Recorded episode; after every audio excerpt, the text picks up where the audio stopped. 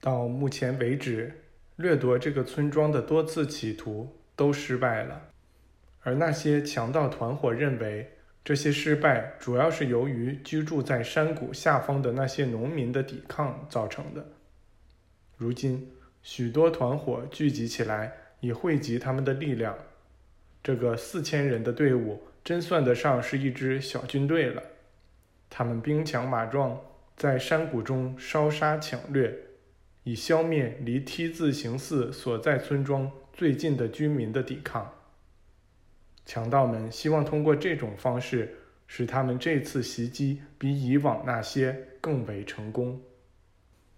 信使被那些残存的居民请求援助，因为大部分村民都已被杀，其他人也快撑不住了。女主人答复他说：“这个村子里没有人可以到山谷中去。”他向他保证，他可以回到自己那儿去，他周围的人不会遇到任何麻烦。我们重又拾起自己的工作，但一直能感受到村民们的不安，而我们在某种程度上也和他们一样不安。第二天早晨。我们又回去干活，希望能完成编号绘画工作，以补全收集的资料。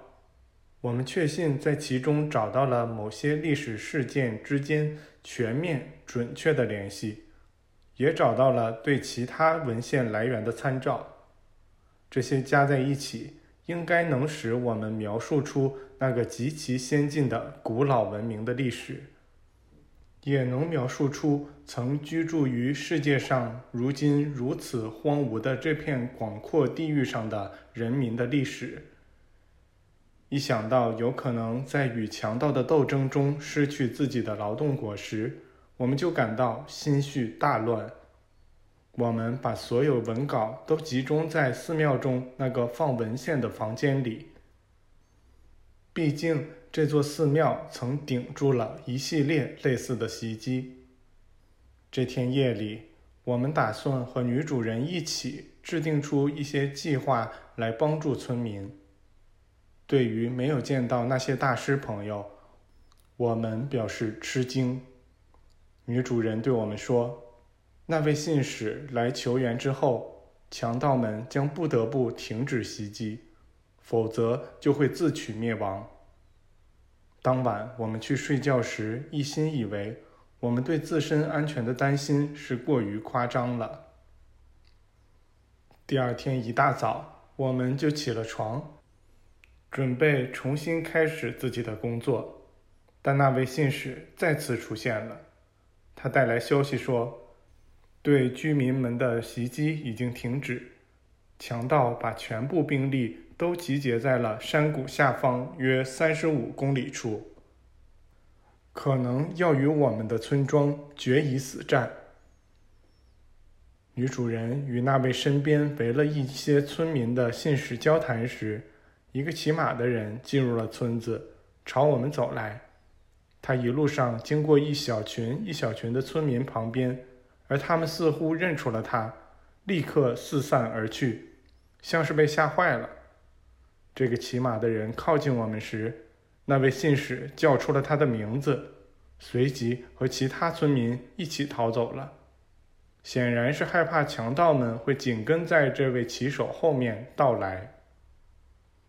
这样就只剩下我们和女主人留在那儿，等着那个人来到跟前。